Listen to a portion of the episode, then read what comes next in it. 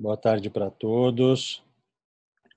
Já está na hora da gente começar, já temos bastante gente aqui, os nossos convidados, vamos encontrá-los aqui. Eu já vi a Lu,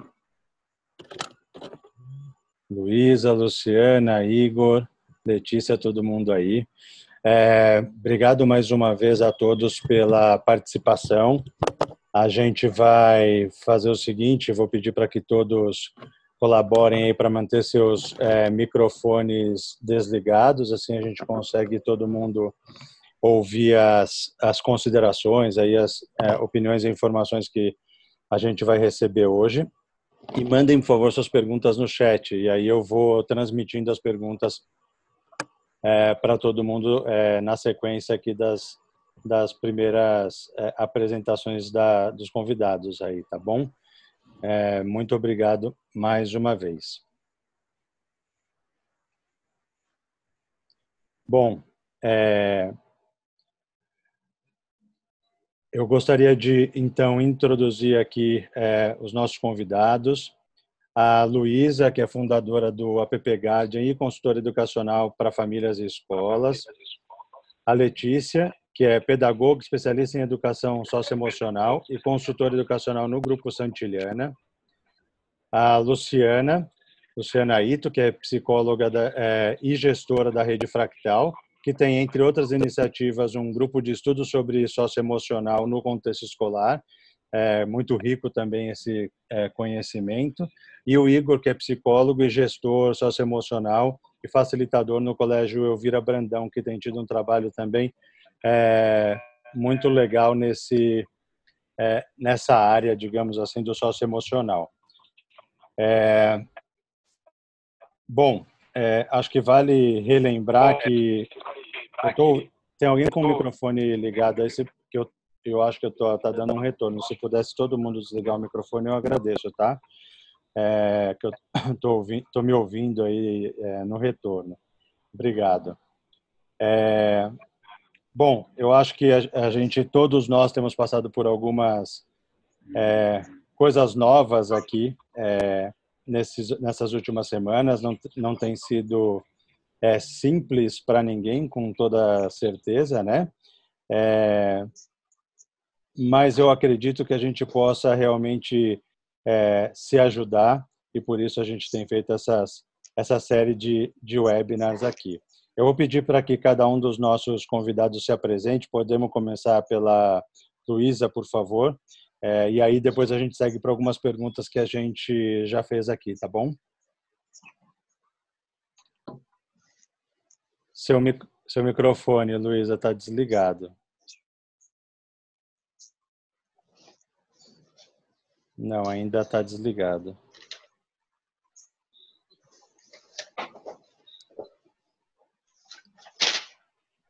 Vamos tentar. Vamos ver se a Luciana consegue falar enquanto isso. Onde você. Aí, Lu. Aí a Luísa vai resolvendo o microfone dela enquanto isso. Tá bom. Me fala, é, só me apresento? Só se apresenta por enquanto, já já eu faço as perguntas para todos. Tá bom. Boa tarde. Agradeço o espaço, porque entendo que é urgente falarmos sobre socioemocional e é no espaço do coletivo que a gente se fortalece. Então, eu trabalho com, em escola e para escola há 15 anos. É, primeiro, dentro da escola, passei por diversas funções, desde educadora até gestão. Trabalhei em empresas que prestavam serviços e também ofertavam produtos para escolas e hoje é, à frente da gestão da rede aprendente. A rede aprendente é um território de aprendizagens que entende que escolas elas podem aprender com outras escolas, inovarem juntas e depois cada uma voltar e transformar a sua própria realidade. Então hoje tem aí pessoal bem, já olhei aí, tem várias pessoas da rede aprendente acompanhando, que é legal, que bom ter vocês aqui no coletivo. E dentro da, dos braços que a gente atua no Fractal, a gente tem um grupo de estudos que acho que vale a pena falar que inicialmente ele era focado e é ainda focado para os anos finais, uh, com foco em adolescência. e quando a gente foi decidir qual era o recorte que íamos dar com relação ao trabalho de, de aprofundamento de estudos, foi muito unânime a decisão de que era preciso estudar o socioemocional, aprender e entender mais. Então, essa foi, foi um desafio que as escolas tinham em comum, são nove escolas, e por isso desse grupo de estudos que existe desde o final do ano passado. É isso. Legal, obrigado, Lu. É, Letícia, como está seu microfone aí? Vamos tentar e daqui a pouco a gente vê se a, se a Luísa conseguiu resolver lá. Ok, boa tarde. Boa tarde. É um grande prazer estar aqui com vocês. Eu sou professora, antes de qualquer outra coisa, sou educadora. Gostaria de sempre me apresentar assim e me dedico aí nos últimos sete anos aos estudos da, do desenvolvimento dessas competências socioemocionais. Então, já passei por ambiente escolar, mas nos últimos anos acabo sendo uma pesquisadora e atuando mais como consultoria educacional focada nesse tema. Atualmente faço parte do Grupo Santilhana, que possui ferramentas, materiais específicos para desenvolver essa competência socioemocional. E participo também de muitas formações, grupos de estudos, porque é um tema ainda novo no nosso país. E por mais que a gente traga experiência dos outros locais, a gente precisa entender como é que tudo isso vai acontecer aqui no nosso meio, com o nosso público, com os nossos alunos. Então vai ser uma conversa ótima. Obrigada. Legal, Letícia, obrigado por aceitar o convite de participar aqui com a gente. É, Luísa, quer tentar seu microfone aí?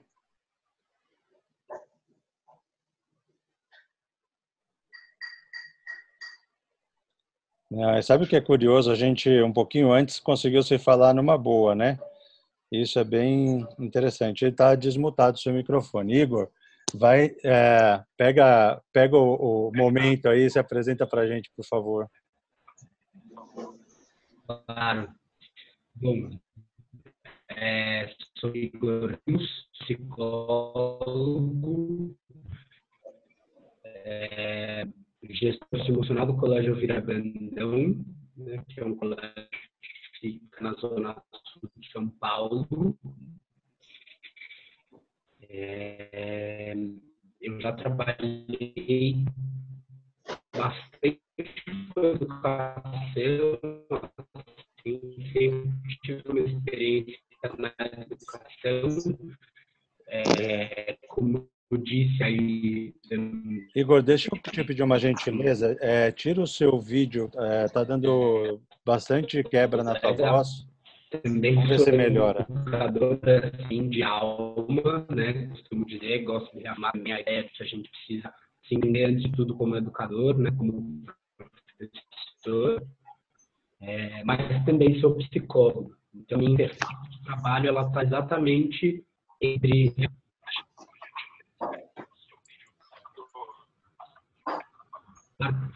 Legal.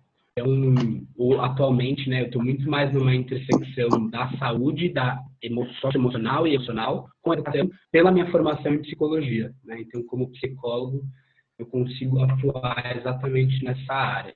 Né? Enfim, também, também de, feliz de estar aqui, né, de poder, poder aí. Legal, obrigado. A sua voz picotou um pouco, mas acho que no, mais para o final deu para entender bem, Igor. E obrigado igualmente aí é, por é, participar aqui com a gente. A Luísa me mandou um WhatsApp aqui dizendo que vai precisar reiniciar o computador dela, então assim que ela voltar, a gente pede para ela se apresentar. É, e eu vou fazer então a primeira pergunta para a Letícia. É, a Letícia, lá no, na editora Santiliana, está à frente de um programa chamado Programa Crescer, Crescemos, que promove a busca individual pela sua melhor versão. Se eu não estiver enganado, e se eu tiver, por favor, me corrija, tá, Letícia? É, eu queria que você, por favor, nos dissesse, pensando na interação que pais e filhos precisam ter durante esse período de isolamento, como os educadores podem se fazer dos conteúdos que eles têm disponíveis é, para promover essa saúde emocional entre pais e filhos. Né? A gente está falando aqui é, para uma audiência de gestores e educadores e eu acho que uma das metas dessa conversa é trazer é, aplicações, né, coisas que, os, que, que, essas pessoas possam usar aí no dia a dia, interagindo é, com os pais e com os alunos. Então, adoraria que você nos contasse como você vê isso, por favor, Letícia. Sim. É, começo a minha fala refletindo, né, e promovendo essa reflexão que eu acho que nunca o trabalho de educador foi tão valorizado nos últimos tempos, né? É, de uma hora para outra, a gente acabou se encontrando numa situação é, não previsível e o papel social que já era muito importante dessas pessoas acabaram se tornando ainda mais. E por que, que eu começo falando do educador?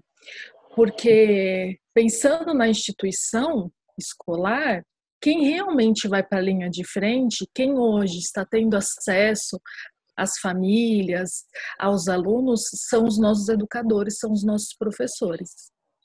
Então, antes a possibilidade de conversar com eles era sempre menor, era numa reunião de pais, era num evento na escola. Mas hoje eu fico pensando e eu gostaria de passar essa importância que a visão da escola, o representante da escola hoje está sendo aquele educador, aqueles diferentes professores que estão tendo uma videoaula, estão passando um vídeo, estão passando comunicados, e agora cada vez mais os pais estão tendo acesso a essas pessoas, né? Então, é, pensando nesse contexto aí de como é que a gente pode fazer, quais os pontos relevantes para a gente começar a pontuar a nossa conversa, o primeiro deles é se socorrer, né? E por que se socorrer? Eu gosto muito daquele exemplo, e todo mundo que já andou de avião pelo menos uma vez na vida vai lembrar, né? Em caso de emergência, máscaras de oxigênio cairão. Primeiro, coloque a sua e somente depois socorra alguém que precise, ou as crianças, ou um idoso que por acaso pode precisar de ajuda. Então, é, primeiro ponto, e um ponto mais crucial que eu estou observando, que pouco está sendo é, olhado, que é o, o estado da saúde emocional desse educador porque de uma hora para outra, é, tirando as escolas que já tinham mais acesso, já tinham uma dinâmica de trabalhar com meios de tecnologia, novas metodologias, a maioria dos educadores estão passando por esse desafio. Então, de uma hora para outra, é, existe uma carga emocional, um estresse, um, é, você precisa se reinventar profissionalmente. Só que essa pessoa que muitas vezes está sofrendo é, no seu mundo particular é a pessoa que está representando a instituição escolar. Perfeito. Então, antes de qualquer coisa, vamos cuidar. Porque se a partir do momento que ela também começa a passar aflição e começa a não conseguir gerenciar, se auto gerenciar, né, fazer a sua autogestão das suas emoções, a escola perde muito, a instituição perde muito. Então, primeiro ponto que eu acho crucial. E o segundo ponto é, que eu queria ouvi-los, e eu acredito até que vale a pena uma participação de vocês, eu estou vendo muita importância em relação ao conteúdo que precisava ser passado durante esse período que a gente não está tendo aulas. Mas o conteúdo, agora uma, olhando, né, tem um olhar de competência socioemocional e desenvolvimento integral, esse conteúdo vai ser a menor perda, porque a gente consegue correr atrás. Mas todo o reflexo emocional em casa, como é que a criança vai se lembrar desse momento, está na mão dos pais. Então, a gente também poderia investir como educador conversas com esses pais para que eles saibam a importância deles nesse momento não só em ajudar nos conteúdos escolares, mas sim na sustentação, na resiliência emocional. Porque quando essas crianças crescerem, elas não vão lembrar da epidemia, de quantos mortos. Elas vão se lembrar muito mais dos momentos que elas ficaram em casa e como é que foi esse relacionamento com a família. Então, esse é o assunto, é o ponto-chave que eu acho que as competências socioemocionais têm para contribuir nesse momento. Que legal, muito bom. E, e você tem um, uma série de conteúdos aí na editora. Depois eu vou voltar aqui para a gente é, falar um pouco sobre é, como utilizar esses conteúdos também, não só o que você tem, mas é, em linhas gerais, assim, poder, podendo ser ou não da, da editora, né? Sim. Mas é, como a Luísa entrou, eu vou pedir para que ela se apresente aqui também agora. Eu, eu acho que agora vai dar certo. Boa tarde, pessoal. É. Estão me ouvindo? Ah, agora sim. Ah, questões técnicas acontecem, né? Nem fala. pois é. Bom, pessoal, muito prazer. Então, eu sou a Luísa, mais conhecida como Lu Mendonça. Eu tenho aí mais de 15 anos de experiência no mundo corporativo e minha família toda é de educadores, meu marido inclusive é professor, né? Então eu compartilho da dor de todo mundo aqui porque eu vivencio em casa, é, como empreendedora também, e também como a mãe e a esposa de um profissional que, que também, e aí, o que, que eu faço nesse momento, né? É, e aí, há três anos, eu decidi sair do mundo corporativo, não totalmente, mas com a chegada do meu segundo filho, resolvi empreender. Eu tenho uma filha de 14 anos e um caçula de 3. E aí, nesse período, surgiu a Epiguardian, Pais e Filhos Conectados, e nós somos uma plataforma tecnológica para ajudar as famílias a organizar as rotinas dentro de casa, as rotinas digitais também, principalmente nesse momento aqui de quarentena que a gente excesso de tela rolando de todas as formas. A gente está sendo demandado por isso também, né? É, então, bom, depois acho que no finalzinho, sobre algum tempo, eu falo um pouquinho mais do Epiguage, mas ele é um. Basicamente, a gente tem uma parte de voltado para pais e famílias, ajudando nessa questão educacional também, ajudando os pais a, a gerir essas emoções né, é, é, e, e, ajudar as crianças também a trabalharem é, de uma forma mais saudável com as telas. E, o, e a gente tem um aplicativo que você baixa no celular do pai, baixa no celular do filho, conecta ambos com o QR Code. E aí você, a partir disso, consegue entender quem que é a criança, o que ela está fazendo na internet e organizar o dia a dia também das crianças. Legal. É, Luiz, eu vou aproveitar para já te fazer uma pergunta, tá? É, nessa sua experiência com pais e crianças, tanto na, é, no teu, na tua startup, no teu app, quanto nas tuas experiências prévias, e como mãe, obviamente, também, porque acho que é um jeito que a gente aprende muito, né, sendo mãe e sendo pai. É, quais as melhores práticas, na sua visão, para organização e gestão do tempo, é, em especial, aí focando muito nesse teu conhecimento é, é, mais recente, mas também muito profundo, é nessa luta que a gente tem diária, pensando nos pais, obviamente, mas na instrução que educadores podem levar para os pais sobre essa luta diária contra os dispositivos é, móveis eletrônicos de forma geral, né? É, eu, eu acho que essa essa pergunta ela abre duas, ah, duas vertentes, né? Uma vertente que é o antes desse período que a gente está vivenciando, que é uma rotina completamente diferente, é a rotina com vida escolar, com, com atividades, com uh, trabalhos diversos, né? Diversos horários com atividades fora de casa, e o momento de agora da quarentena.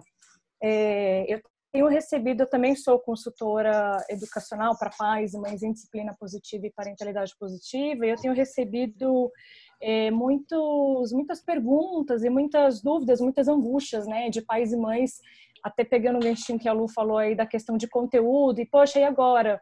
Eu tenho, tá rolando excesso de tela aqui, como é que eu faço para organizar isso? É, e aí eu vou pegar de novo que o caminho. Então, que, que eu, eu, como pai ou mãe, estou lidando com isso, com todo esse período, e um pouquinho também de desconstrução nesse momento, né? É, por exemplo, tem a Sociedade Brasileira de Pediatria recomenda algumas horas por dia de uso da tecnologia por faixa etária. Claro que a gente está vivendo um período em que o estudo ele é através das telas. Muitas vezes a gente senta ali, todo mundo em família, para ver o, a televisão, para ver uma série, um filme, ou o que for. Então, é natural que nesse momento esteja acontecendo um, um tempo maior de uso das telas, né? Então, o que, que é importante nesse nesse período que eu tenho comentar os pais é, de primeiro organizar a própria rotina, como me organizando no trabalho, como que é a estrutura dentro de casa, porque em muitas famílias, é, famílias que não, escolas que não tinham acesso, por exemplo, a, ou que não tinha essa, essa, essa rotina de estudos online, nem sempre as famílias também estão preparadas. Às vezes, um ou dois computadores para três ou quatro pessoas, porque os pais também estão fazendo home office. Então, acho que o primeiro ponto é em família mesmo, se organizar. Como é que vai ser a nossa rotina? Qual que é o horário de trabalho? Qual que é o horário em que vai estar tá lá na frente das telas para poder é, estudar? Eu acho que é o momento também dos pais, é, dos pais junto com os filhos, entenderem até como que a tecnologia pode ajudar, que aplicativos utilizar, fazer, fazer até coisas divertidas juntos, né? Um, uma, até uma rede social, conhecer a rede social que os filhos estão acessando. É, então, quando a gente fala de organização nesse período, ele passa muito pela introdução que a Lu fez da gestão das emoções e também para essa organização de o, o que, que a gente tem de estrutura o que, que a gente tem de horários, o que, que é prioridade, e nesse momento eu olhar para a tecnologia com um outro ponto de vista, como que eu posso me beneficiar desse tempo a mais que eu estou tendo e entrar também mais no mundo dos filhos, principalmente filho que é adolescente, né? Porque que a gente vê um distanciamento muito grande também das famílias é, e tanto que os textos que têm viralizado a internet vêm vem vindo com muito, muito dessa reflexão de como é que está sendo esse tempo de qualidade. Então, a, a, é muito nessa linha, né? Então, usar a tecnologia também a seu favor, ajudar os pais nisso, porque os pais não estão acostumados, os pais é, às vezes ficam desesperados nesse monte de, de, de, rotinas que precisam organizar, rotinas novas, né? Uhum. Então, eles uhum. também precisam de apoio e mas buscar dentro da tecnologia a, a solução para essa organização também. Legal, excelente. É isso com certeza vai contribuir bastante para que as coisas fluam mais em paz, eu diria, nas, nas nossas casas, né? Que é sempre um grande desafio.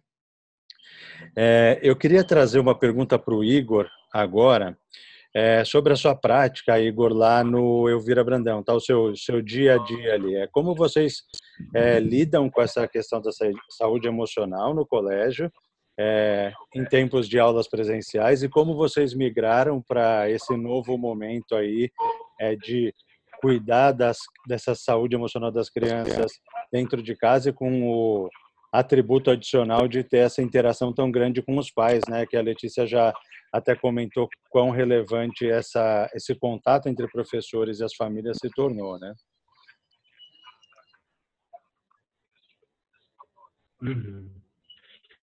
Bom, é, é, lá no dia, Igor, é, a, a, sua voz está picotando bastante. Já a gente já vem desenvolvendo um trabalho é, muito interessante. Vou tentar desligar a câmera, tá? Aí tá bom. Vamos ver se vai. Estão me ouvindo? Léo, tá me ouvindo? Melhorou bastante, bastante. Igor. Vamos lá. Legal.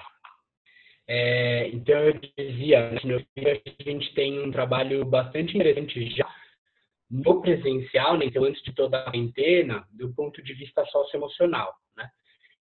E entendendo esse trabalho, a parte da própria BNCC, que é o nosso documento hoje. Né? A BNCC ela prevê esse trabalho socioemocional. Né? Então, é, dentro lá das 10 competências gerais, tem várias habilidades socioemocionais que estão descritas lá. Né?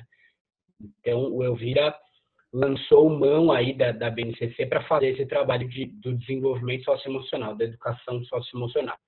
No dia a dia do Elvira, de forma presencial, né, o que a gente vai desenvolvendo é um currículo de educação socioemocional. Né? Então, a gente lançou recentemente um e-book com algumas práticas ali, uma abordagem né, do que, que a gente entendia por educação socioemocional nessa comunidade. Então, houve ali uma construção desse book, né? Ah, enfim, com tanto abordagem filosófico-teórica, então lá no Elvira a gente usa o foco triplo, né, que é do, do, Daniel Goleman e do Peter Sandy, que eles vão trazendo aí três âmbitos, né, de, de desenvolvimento socioemocional, né, é, cuidar das necessidades dessas três esferas, né, então eu a partir do autoconhecimento e a gente vai fazendo facilitação com os estudantes, né, a nossa metodologia de trabalho lá no Elvira é a facilitação, né, então a gente a partir da facilitação vai conduzindo experiências mesmo de autodesenvolvimento, de autoconsciência, né, enfim, de consciência uh, ampliada, né, para cuidar dessa esfera do eu. Uh, e aí também passando numa esfera eu-outro, né, cuidar dessas relações. Então, também fazer facilitações em grupo. E aí, enfim, cuidando do, dentro do grupo ali na esfera da série, né, daquele grupo específico daquela série, mas também olhando para os grupos que vão se interferindo, né? O Elvira tem esse trabalho de forma muito interseriada. Então, o pedagógico, né, eu, eu nem gosto muito dessa distinção pedagógico socioemocional, acho que é uma coisa só. As coisas caminham juntas, né? A gente separa por uh, conveniência, né? Mas a, as próprias habilidades socioemocionais são híbridas, né? Elas têm, elas têm uma dimensão tanto cognitiva quanto emocional. Uh, então, no Elvira, a gente vai conduzindo muito ali a partir do dia a dia também. É, e num terceiro momento, essa esfera do eu outro, que eles entendam que eles estão num sistema, num mundo. Como é que esse mundo funciona? Né? É, é conhecendo as potências a partir do autoconhecimento que eu vou exercer a minha capacidade no mundo. Né? De nada vale eu me conhecer na maior potência possível, do que eu tenho de mais maior luz, né? se essa luz não atende à necessidade que está no mundo. Né? Então, isso é trabalho socioemocional também no dia a dia ali, a gente vai entendendo muito essa, essa saúde socioemocional também conectada com outros três aspectos que são importantes, né? A saúde física, né? então a saúde psicológica e essa saúde social também. São três pilares da saúde emocional. Né? Não tem como a gente desconsiderar. Né? Então é preciso olhar para esse estudante, para essa família, né? inclusive para o educador. Então a gente trabalha nessas três esferas com, com a educação socioemocional, né, para os professores oferecendo formações, troca, hum. momento de auto-reflexão, momento de conhecimento, enfim. Ah, é, e para as famílias também, o convite aí à reflexão de o que é ser família na sociedade contemporânea, né? Vários desafios postos que também dizem respeito sobre uma abordagem emocional, né? atendendo nessas três esferas. É, pego de surpresa aí pela coisa da né? Porque eu acho que foi para todo Sim. mundo um grande baque assim nas escolas, né? Que, que vamos fazer agora? Primeira vida efetiva que nós tivemos foi migrar o currículo, né? Da escola para uma modalidade digital, para um modo digital. Né? Então, nós fizemos isso aí em, em curto tempo, né? porque não tínhamos muito tempo, uh, e apresentamos à comunidade um possível currículo de trabalho. Né? E ainda nesse sentido, a gente foi adequando a abordagem socioemocional dentro desse currículo. Então, o que, que de socioemocional a gente faria? Né? E aí, nessa migração, a gente mandou alguns vídeos também que são sobre autoconhecimento, né? Que, práticas corporais, yoga, meditação, né? Porque esse corpo agora vai ter que lidar com o espaço da casa, né, que antes era escola. Né? Então, como é que eu vou organizando também? E a partir dessa prática meditativa, a prática do yoga, vai se abrindo uma esfera de observação do que eu estou sentindo. Né? O que a gente tem convidado muitos educadores e os estudantes para perceber é o que é que você está sentindo, assim, né? como como está sendo para você, né? Então esse primeiro momento de acolhimento, de escutativa, né? Para depois pensar Acho que agora a gente perdeu o seu áudio totalmente. Ele picotou bastante, Igor, mas agora é, perdeu o seu áudio. Mas acho que deu para entender em linhas gerais. É, o que você falou, pelo menos eu vou tentar aqui fazer um, um, um amarrado aqui, é, que eu acho que foi mais ou menos o seguinte: você apresentou todas essas é, frentes que vocês é, trabalham, os três pilares, como você falou. Oi, pessoal, agora fui eu que caí, desculpem. É, o meu Zoom fechou aqui e voltou automaticamente. Não sei nem o que aconteceu aqui. Não nem para entender. Espero que vocês uhum. estejam me ouvindo bem. Mas, é, Igor, eu estava dizendo que eu estava tentando fazer um, um apanhado do que você falou. Se você quiser tentar só consolidar. É, o Zoom é muito ruim mesmo.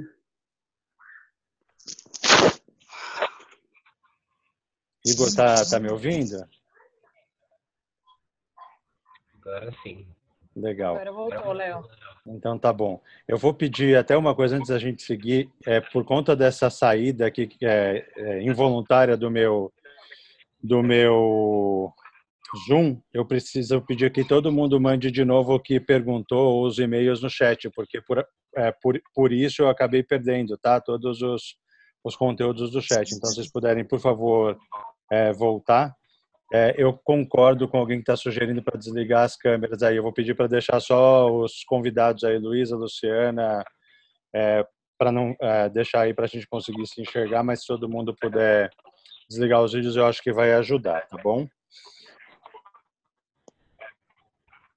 Bom, Luciana, vamos. E a primeira vez que a gente tem tido problemas com o, com o Zoom, todas as outras semanas foram bem tranquilas, viu? É, eu vou pedir para eu vou pedir para Luciana nos responder a partir da experiência dela em apoiar escolas lá com o grupo de estudos que ela citou.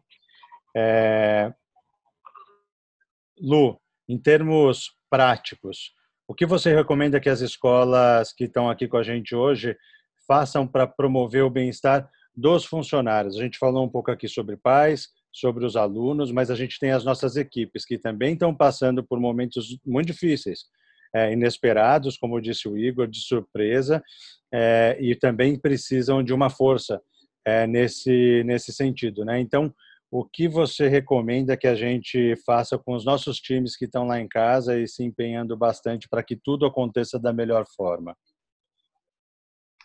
Bom, Léo, eu acho que antes de mais nada é entender que eu falo a partir de um recorte de escolas privadas e isso tem um peso. É, é uma outra característica que é, a condição socioeconômica das famílias também é muito variada. E a gente está falando aí de uma média de 50 escolas, então é um recorte a partir disso. É, antes do Covid, eu dividi as escolas em três grandes grupos. E, e, dentro disso também vem um pouco da minha rede pessoal de 15 anos em educação que vai chegando para mim. Eu dividi as escolas em três grupos. Escolas que tinham ações já sólidas com relação ao socioemocional. Escolas que estavam buscando ações, mas de forma ainda pontual. E escolas que não realizavam ações no socioemocional ainda.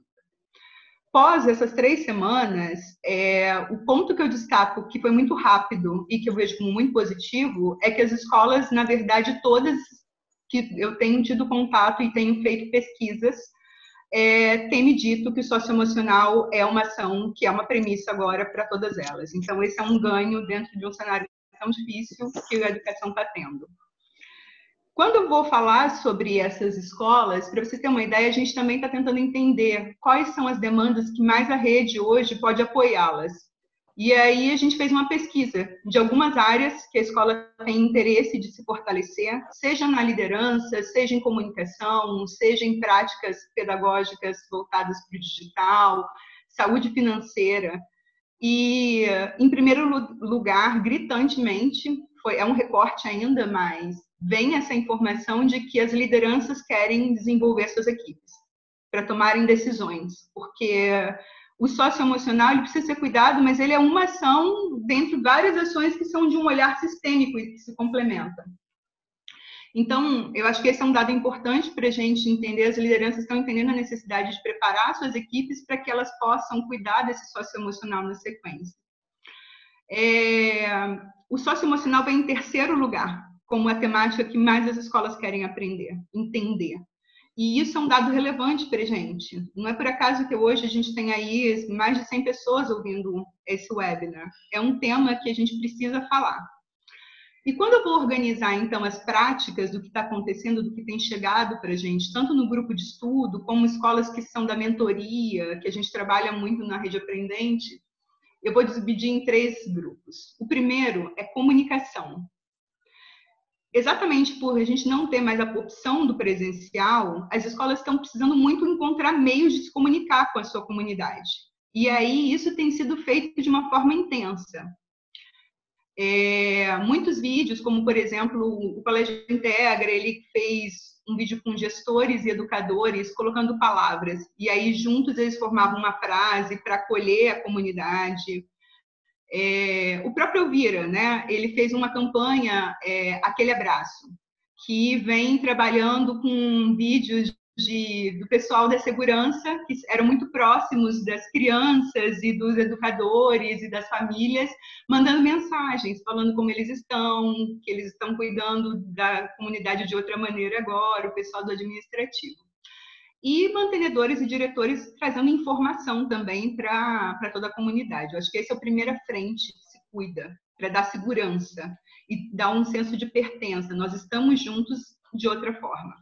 Legal. O segundo grande é, ponto que entra, é, depois da informação, é preciso dar formação. As pessoas ainda não entendem o que é socioemocional na prática, o que, que isso significa.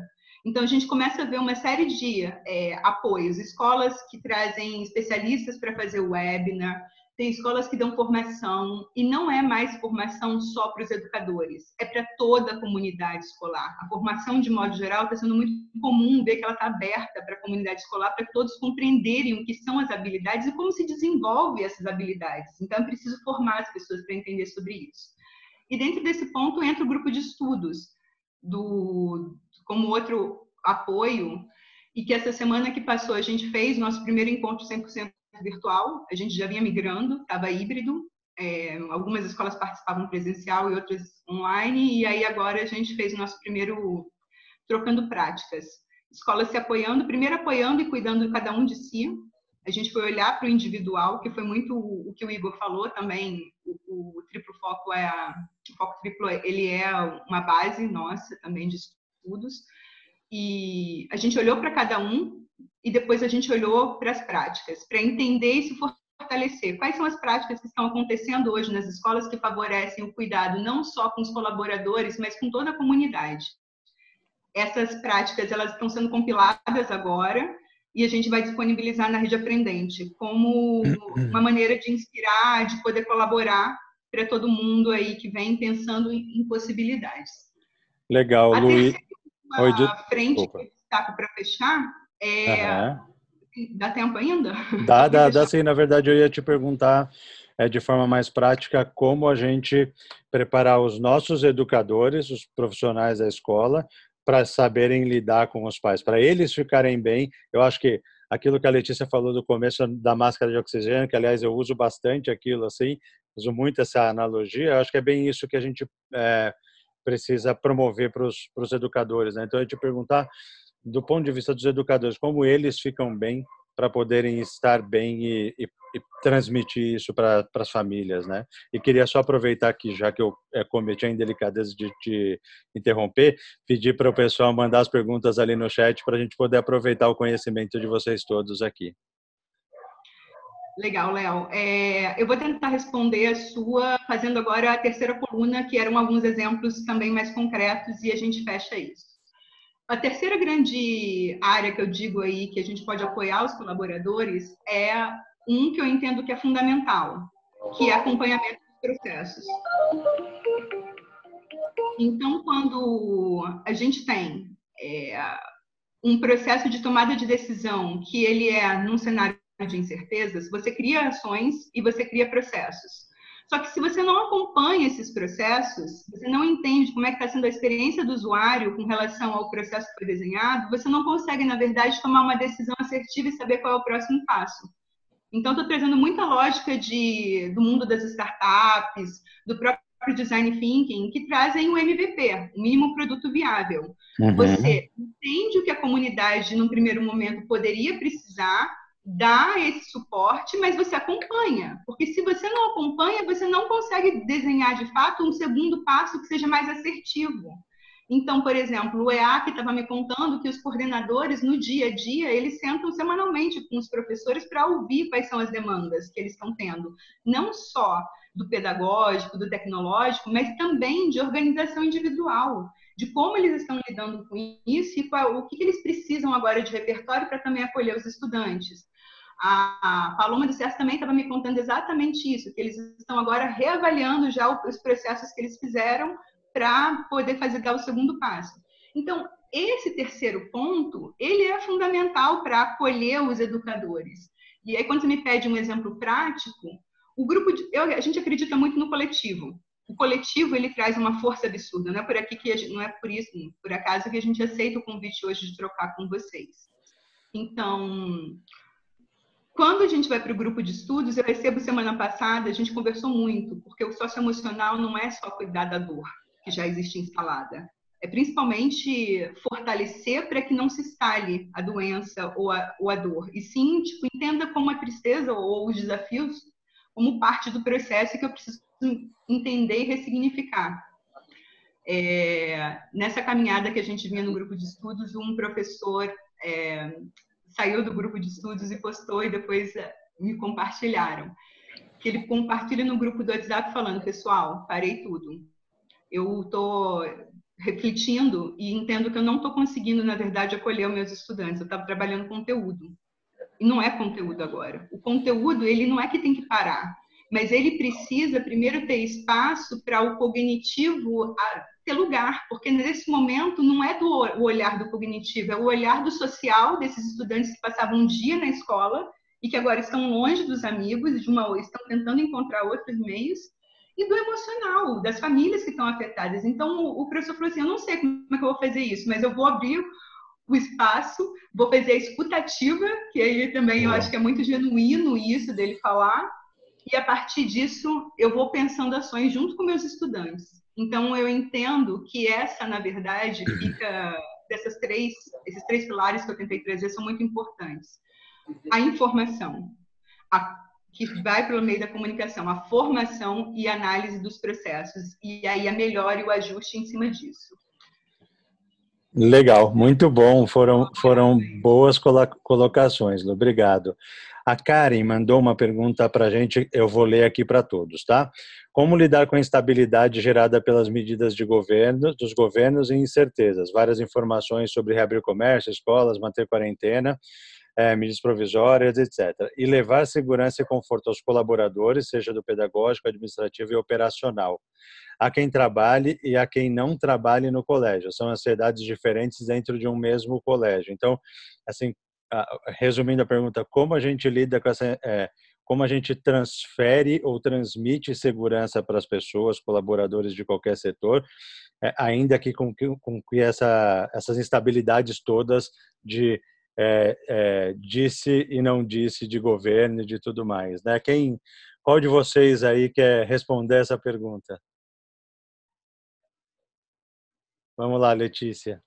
Eu, eu achei muito importante essa pergunta, muito interessante, e ela complementa muito ainda a falar da Luciana, né? É, então a Luciana contou o quanto que essa instabilidade ela interfere e ainda existe esse olhar que também é um olhar do governo e é um olhar dos pais que eu vejo é, o quanto que isso vai impactar negativamente na assimilação de conteúdos e na jornada, na carga horária obrigatória do meu aluno. Esse é um ponto, e é um ponto relevante. A gente precisa conversar e entender sobre isso. E ótima pergunta. Só que existe um, momentos antes. Então, qual é esse momento antes? E aí a gente volta um pouquinho para falar da Luciana, que é enquanto eu não consigo estabilidade emocional, é, eu começo a transitar em picos que só prejudicam, inclusive, as informações, a comunicação e, o, e as diretrizes que eu vou dar, seja para os pais, eu sendo uma educadora, sendo é, parte dessa instituição, ou sendo alguém que faz parte ali de uma comunidade e precisa gerir também outras pessoas. Então, falando rapidinho dessa parte fisiológica e biológica, é, é incompatível. Eu não consigo organizar e usar todo o meu conhecimento cognitivo enquanto a minha, o meu emocional não existe uma estabilidade emocional. E aí a gente vai se deparar com esses movimentos de quando o meu organismo entende que está numa situação de estresse, uma situação de perigo, é, através desse estímulo ele acaba tendo, recebendo uma carga é, química muito forte. A gente está falando do cortisol, que é um hormônio ligado ao estresse, e isso é, desregula quase todo o meu organismo. Por quê? Porque eu estou dando uma ordem de comando onde eu preciso estar atenta o tempo inteiro. Então, é, esse é um momento, é um recorte. Ao mesmo tempo, pedem da gente, seja nós como pais, nós como educadores e nós como é, funcionários de uma empresa, uma, um, uma atitude, um comportamento, um posicionamento. Só que eu acho que o momento mais importante é que, e a própria, o próprio desenvolvimento cerebral mostra isso para gente, é, eu preciso começar a trabalhar com os fatos. E muitas das decisões que estão pedindo, inclusive para o governo, elas não têm uma resposta correta. Não é uma, é uma saída lógica. Na verdade, é um estudo de caso onde nós somos as cobaias. Então, são propostas de soluções né, de possíveis soluções que estão propondo para a gente. Então, o próprio isolamento, né, esse afastamento social, foi uma medida e que deu certo, mas poderia não ter dado. Então, em primeiro lugar, é, é entender que a gente está passando por algo imprevisível. E quando a gente passa por algo imprevisível, todas as nossas bases são sacudidas. É, num segundo momento, tudo que era combinado até então pode ser revisto. Então, eu vejo o movimento da escola é, se antecipando muitas vezes para dar conta da carga horária, dos conteúdos, sendo que a gente nem sabe se todo esse tempo de aula online vai ser considerado no futuro. Então, antes de qualquer coisa, é, o governo, eu acho que ele está fazendo, e aí não entrando em política, mas tomando as, as rédeas do que é possível nesse momento. E o mais importante realmente é nos manter separados para que a gente tenha um, um menor número possível aí de, de fatos. Mas, primeira coisa, vamos usar esse tempo a nosso favor. Segunda coisa, é, as decisões, inclusive governamentais, elas virão, assim como elas estão aos poucos chegando até nós. Hoje, o que a gente sabe é que a única ação feita concreta, e eu queria me atentar muito a esse fato do que é concreto e o que é o que a gente acha que vai acontecer. O único fato concreto hoje é que a gente não precisa dos 200 dias letivos de aula. Perfeito. A partir daí, toda escola com certeza vai passar a elaborar um plano de ação. Mas eu queria deixar aí essa reflexão. Será que agora é a hora de já pensar no plano de ação? Então pensa que você está num acidente, você está passando pelo momento de acidente. Será que agora é a hora de ir cuidar dos ferimentos, sendo que a gente nem sabe as consequências? Lu quer falar, né?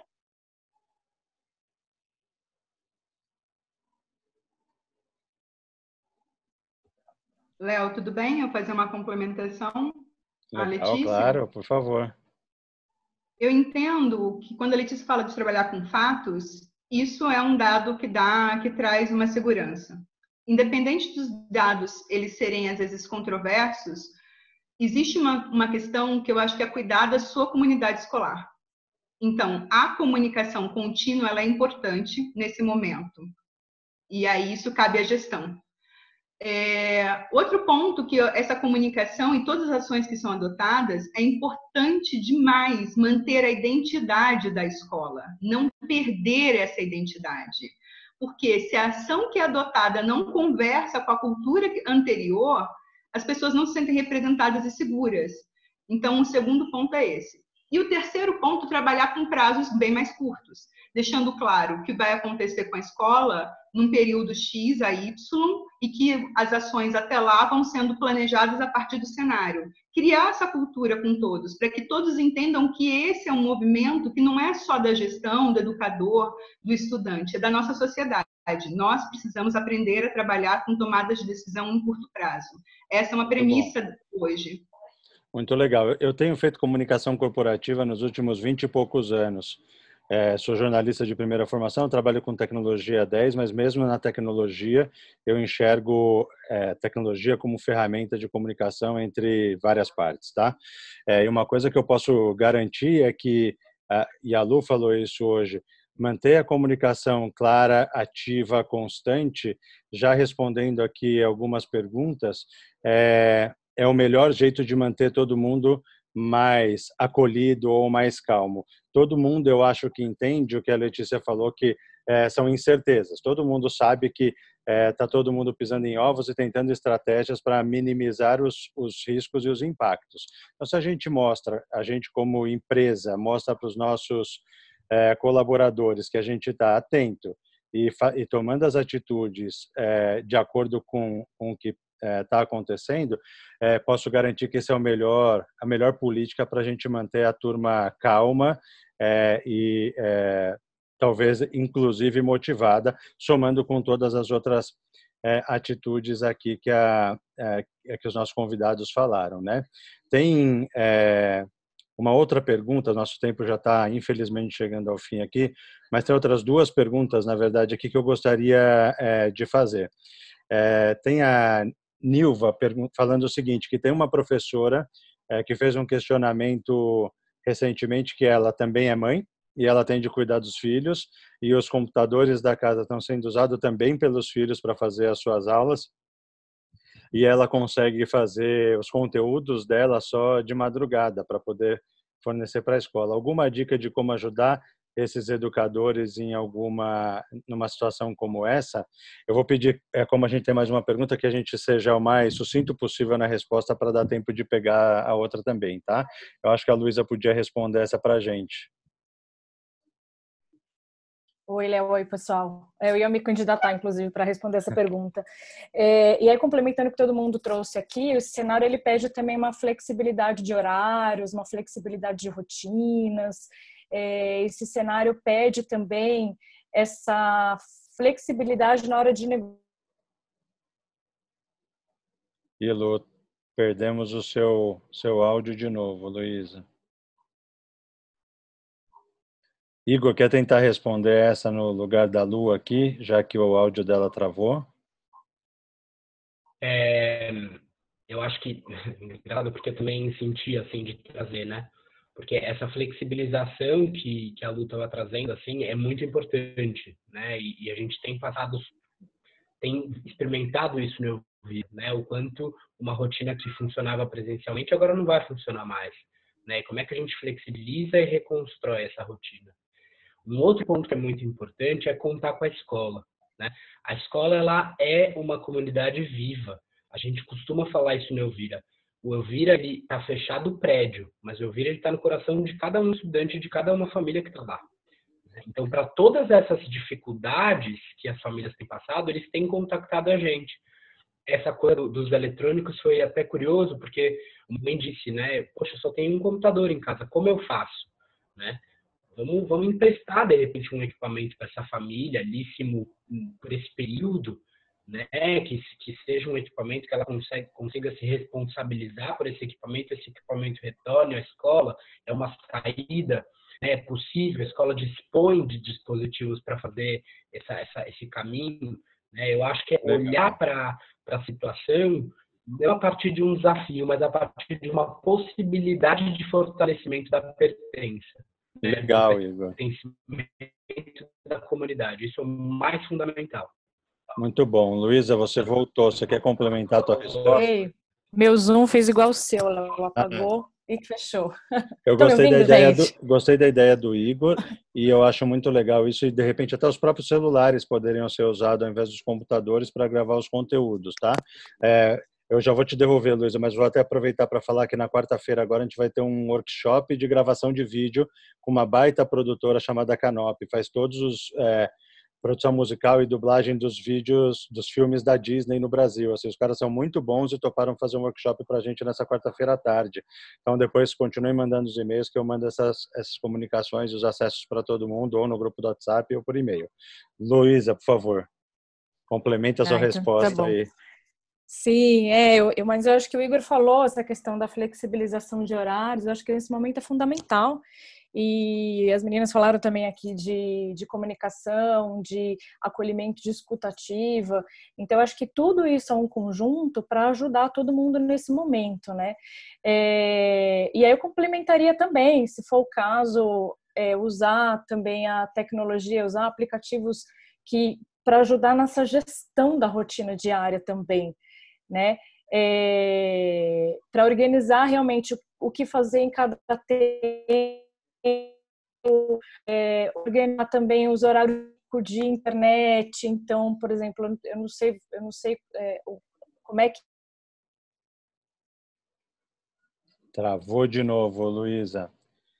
Hoje o, as nossas conexões de internet não estão nos ajudando muito, né? É, tem uma, eu vou seguir aqui, tá, pessoal, enquanto a Luísa não volta. Tem uma pergunta da Marilza, eu acho que vai ser nossa última pergunta por causa do horário.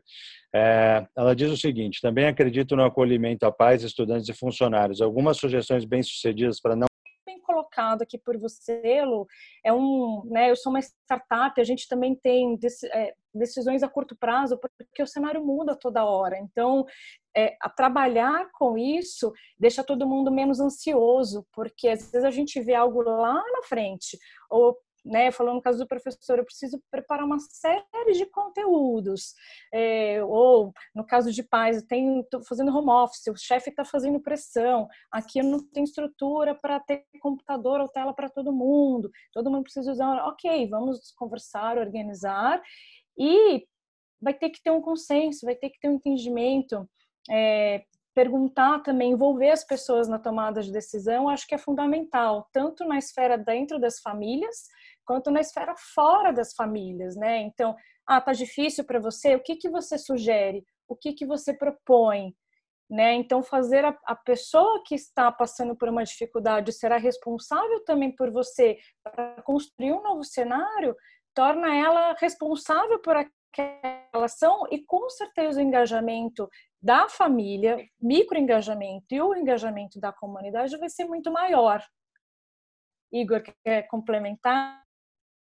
É, nessa coisa só que você trouxe do que você sugere, né? a gente abriu agora para os estudantes representantes. Então, no VIR, a gente costuma dizer que o estudante é o centro do nosso organograma, né? da nossa própria estrutura de trabalho. E agora a gente entrou numa fase de trazer eles para poder pensar o que, que a gente faz. Então, para essa tomada de decisão e criação de ações, né, a gente trouxe os estudantes para poder pensar assim, e já saiu umas ideias incríveis, porque é, é, o estudante é o usuário primeiro, assim, né, aquele que está lá na linha de frente, aquele que vai experimentar com a maior riqueza de detalhes, né? E surgiram propostas assim fantásticas que vão ser prototipadas.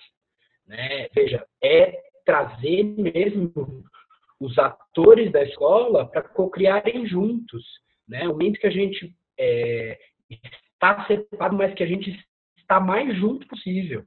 Né? Então, trazer todo mundo aí da escola para essa cocriação é fundamental uma peça importantíssima e os estudantes têm que ser incluídos nisso.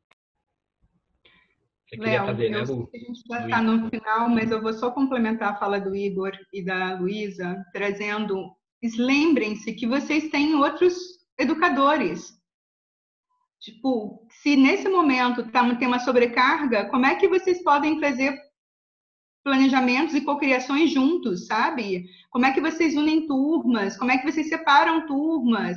São perguntas para poder agora é a força do coletivo. Os estudantes, eles têm condições de dizer o que, que eles conseguem colaborar e eles conseguem inclusive criar atividades para outros estudantes como evidência de aprendizagem para o educador, em que ponto ele está. Então, assim, é tirar o foco do problema e colocar o foco na solução. O que, que a gente precisa? Trazer evidências do que, que os estudantes estão aprendendo. Então, coloca isso com, com a intensidade que o coletivo pode colaborar. Fechei, Léo. Eu sei que o horário é isso. Já deu. Posso colocar uma última coisa aqui, gente? Só para finalizar esse tema, falou, a gente falou tanto de escutativa, é, eu acho que a gente praticar escutativa e não só não só para acolher a pessoa, mas também mostrando interesse ao que a pessoa está trazendo e trazendo ela junto nessa tomada de decisão, nesse foco em solução, eu acho que isso é o melhor que a gente pode fazer e é o que mais vai trazer ideias e mais vai trazer essa essa autogestão e engajamento de todas as comunidades envolvidas nesse cenário que a gente está passando.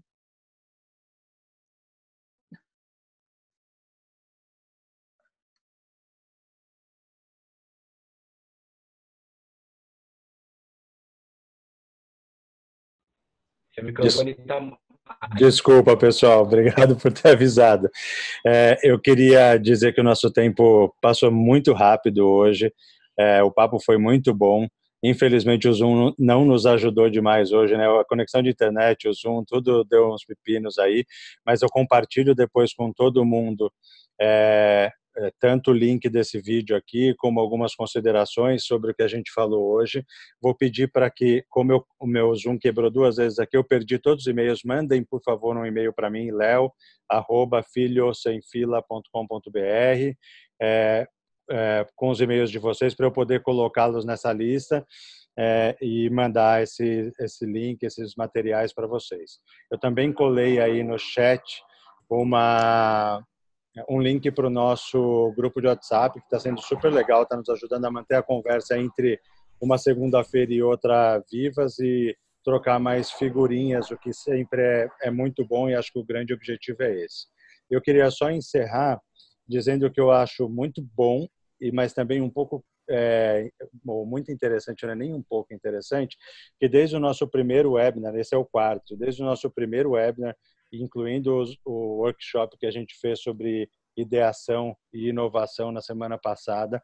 Em todos os momentos, a palavra, ou pelo menos a instrução para empatia, é, esteve presente. Isso achei muito legal, mesmo quando a gente falou da parte financeira do, do negócio, do negócio escola, é, todo mundo tem trazido a empatia. E hoje a gente não falou essa palavra propriamente dita, mas a gente falou muito sobre a empatia, a escutativa que vocês trouxeram para a gente. É, é uma das formas de praticar a empatia. Então, eu queria só reforçar isso. Eu acho que essa é uma palavra que tem sido muito importante. Queria mais uma vez agradecer a todos. É, e vou fazer aqui. Desculpa, eu não consegui entender.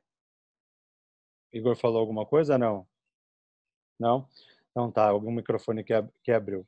É, e vou mais uma vez, então, agradecer é, todo mundo pela presença. Letícia, Igor, Luísa, Luciana, muito obrigado por dedicarem o tempo de vocês hoje aqui, não só hoje, né? Vocês também se prepararam para isso, é, então foi muito legal.